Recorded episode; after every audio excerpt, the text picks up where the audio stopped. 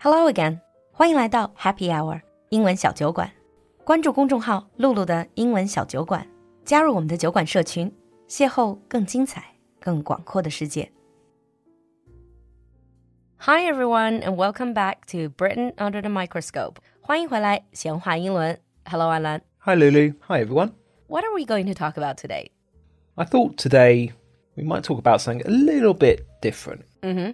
Let's talk about dating. Really, Alan? You want to talk about dating? I know, I know. It's going to be a very short episode. You don't sound like the dating expert. I'm not. but I thought quite a few of our listeners had recommend this. and Let's give it a try. Yeah, it'd be interesting to talk about uh, maybe some of the differences in the idea of dating. All right. First of all, let's talk about when do people start? In the UK, generally, you will start dating when you're 13 or 14, 15, around that time. I thought you have a lot of um, schools that are boys' schools, girls' schools. Well, yeah, but you still might see girls. Oh, you socialize. You went to a boys' school. I did, yes. Ah. Any dating for you back then probably be a lifetime choice. I think any dating back then required a lot of effort. I didn't actually start going into college, and there were girls in the class mm. until I was about 16 or 17. Mm. But what's the parents' attitude? Like, if you would have told your mom at the age of 13 that you had a girlfriend, would your mom be like, oh, it's too early for you to date? Well, if you told your mum that I'm going to get married, then they'll probably say that. But mm. if you're dating, it's seen as quite normal, really. I think it's getting normalized in China as well. Uh, When I was growing up, there was still this idea of 早恋. There's simply no such idea as 早恋 in English, right? It's like a premature dating, essentially. Yeah, we don't really have that. Uh, I guess you could say puppy love, but that's a bit old fashioned now. Yeah, but puppy love is something really cute. Yeah. 早恋 is something to watch out for. There's very different connotations Oh, to yeah. it. but nowadays, I think parents are more open minded and you know, they're mostly just concerned whether it's going to affect your studies. Well, I guess so. I think it's the same in the UK. but, Yeah. You know, if you're dating someone and you just meet at the weekends, it's not seen as that big a deal. Mm. And how casual is dating? If you've never been outside of China, a lot of the ideas we get are from TV and, and movies. And it just depicts this life in the UK, for example, or in the States, are you changing girlfriends or boyfriends every day? People are being ultra casual when it comes to dating. You can't really judge dating from TV shows. Mm. TV shows and films, they're entertainment. Imagine someone who's not from China is watching a Chinese TV drama about dating. Yeah, that's a lot of 狗血 drama. Well, yeah, you'd think it's a lot of people running around in rain and crying a lot. Yeah, but I mean, real life is real life. right? Exactly. Uh, but let's talk about the idea of 追。我们说要追一个女生。 Ah, yes. People asked me this before, like, how do you translate 追? Is it chasing after or is it pursuing? Some people even say courting. Yeah. Or some people nowadays will say harassing. just 骚扰了. But do you have that tradition? Because this really sounds to me like an old-fashioned English word like courting. Yeah, we don't have that. If a man starts, I guess you would say pursuing a girl, at best, it's seen as uh, a little bit negative. At worst, it's seen as very negative. To you personally, what would you consider to be pursuing? 什么叫做追? For example, sending the girl lots of messages, uh, trying to call her, trying to keep asking her on dates. Trying to shower her with gifts. Yeah, that type of thing. But there's a point where we would see that if you do that too much, then you're essentially invading her personal space. She obviously is not interested in you, so stop it. Yeah, I think this is the major difference in way of thinking. I think the idea of 追 is so because the girl is more perhaps passive and so gradually she will open up to you that sort of idea but in the uk i think women are generally based on my experience it's more like if they like this guy if this guy asks her out she will go out and they will start dating Yeah. And then the guy doesn't necessarily need to pursue her. Well, no. If he's trying all sorts of things to try to pursue you relentlessly, it could only mean that you're not really that interested. Well, exactly. Mm. I have to say, even though I'm Chinese, I kind of agree with that. If someone needs to pursue me, then perhaps I will never go out with them. Well, exactly. You know, I don't really do that either, but that's probably more about me being rather lazy. Yeah, figures. What about this whole personality about we always say British people are more reserved? How would you say generally would men be very open in asking me? I guess you cannot really generalize. What are you like? Me, I'm incredibly subtle. So subtle that when you ask a girl out, she will not realize you were you just asked her out. That's happened a few times. But I would say British men are generally quite reserved. They're not like some cultures where the men are probably a bit more outgoing and will kind of actively go out and ask women out on a date and things like that. Hmm. In the UK, it doesn't really happen like that. I would say they're quite reserved, but obviously there are exceptions. I think based on my experience, I think it's more you. It could be. they are obviously like in any culture. You do have very forward people. You also have very reserved people. Yeah. Hmm. Let's move on. Where do you go on, let's say, first dates? Well, first dates would generally happen in a bit of an informal setting, like mm. a pub or sometimes maybe a restaurant as mm. well. But restaurants can actually be quite formal. They can be. Now, it's actually getting more common to ask someone out for a coffee. Yeah, coffee is good. Pubs, these are places that are really flexible because if you like this person, and then it can turn into a meal and then turn into a night out.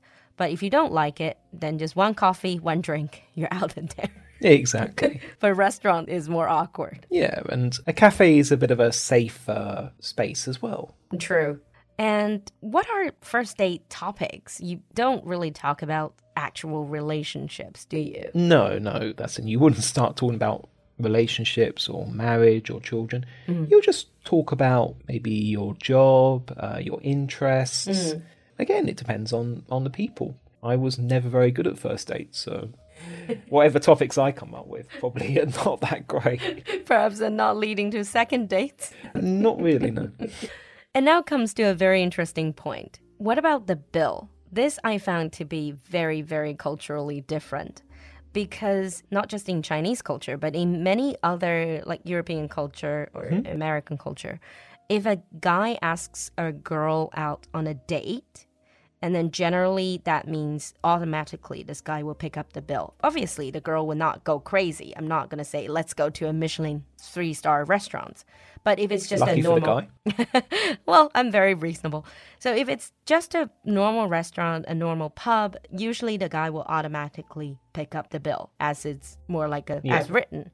But in the UK, I mean, I find based on my experience and also my friends' experience that British guys seem to be very comfortable splitting the bill. Oh yeah, that's because a lot of British women they might see it as a slightly strange or a little bit forward as well if the man picks up the bill. Um, what I would do is I would offer, but if the woman says, No, no, I can pay "Yeah," my bit. Oh. then I would go, "Yeah, that's fine." I wouldn't push the matter too much. I think that's very evolved and a contemporary gentleman. It's not just to foot the bill, but it's more to offer to pay, but also respect the lady if she doesn't want you to pay. Yeah, exactly. Because hmm.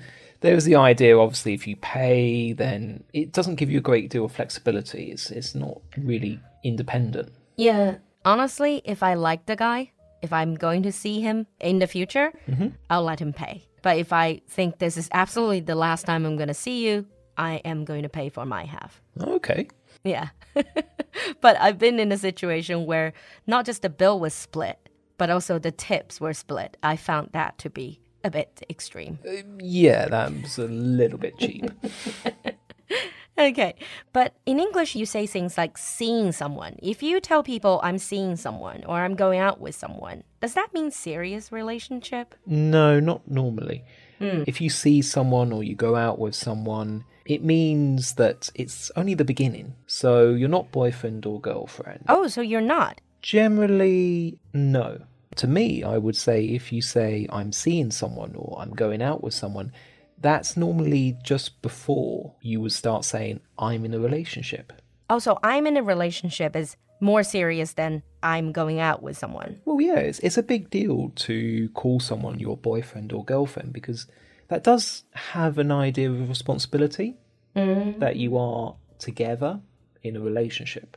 I see. Does that mean that you're going exclusive, that you're not dating other people? Yeah. Kind of. So if you're saying I'm seeing someone or going out with someone, it might be that you are seeing other people as well. And that's not seen as a bad thing. So you can say, I'm seeing like different girls at the same time. Well, I probably wouldn't say that on the first date.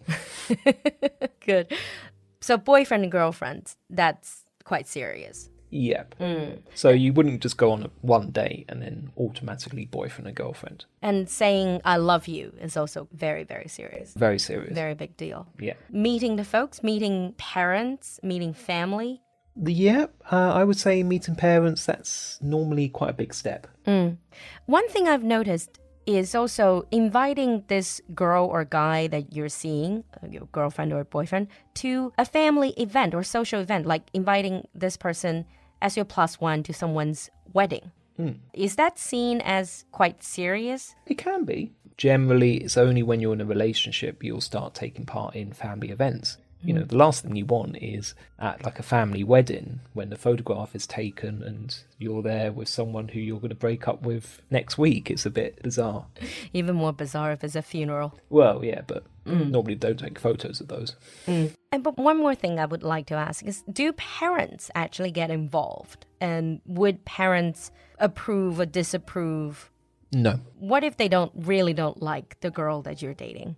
Well, they might put subtle little hints, but they can't interfere. They can't just say, no, you're not marrying her. No, you- they that generally would not happen. And it's the same as parents getting involved in matchmaking as well. Matchmaking itself is not seen as something that is done in the UK. Matchmaking 就是相亲啊，就是这种牵线。 Yeah, I guess nowadays with online dating, with things like Tinder or and the other matchmaking sites, it things become so much easier. Well, yeah, it's not seen as back in the past. I would say there was a little bit of a stigma. Mm, nowadays, everyone uses them. Well, exactly. You Yeah. know, it's about the idea of being busy. You don't have much time, Exactly. etc., etc. Exactly. Okay, I think that's our little talk about dating in the UK. I, I can see Anlan is already struggling, so I think we're gonna wrap up here. Yeah, there's only so many articles I can read about dating. I still don't really quite get it. the theoretical knowledge of dating. But anyhow, whatever we're saying today, obviously a lot of it is also from our personal point of view. Mm-hmm. So you can agree or disagree. I'm sure this is a topic that everyone has something to say about.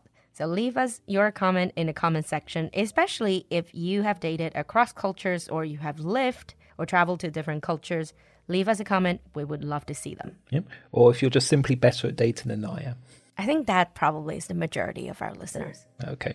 All right. Thank you, Alan, for coming here and being teased by me. I would say my pleasure, but All right. We'll see you next time. bye. Bye. 聊完恋爱话题，酒馆为你准备了一份甜蜜惊喜。上过很多家米其林餐桌，德国国宴宠儿，葡萄酒名庄协会也跨界推荐的德国木祥果汁，原果冷链压榨，零色素、香精、防腐剂，饱满浓郁的白桃、青梨、黄杏各种果香，让你把果汁也能喝出品酒的感觉。旗舰店原价八十九一瓶，酒馆特别福利价，两大瓶九十九就能到手。赶快联系小助手领取福利，一起享受世界吃喝之旅吧！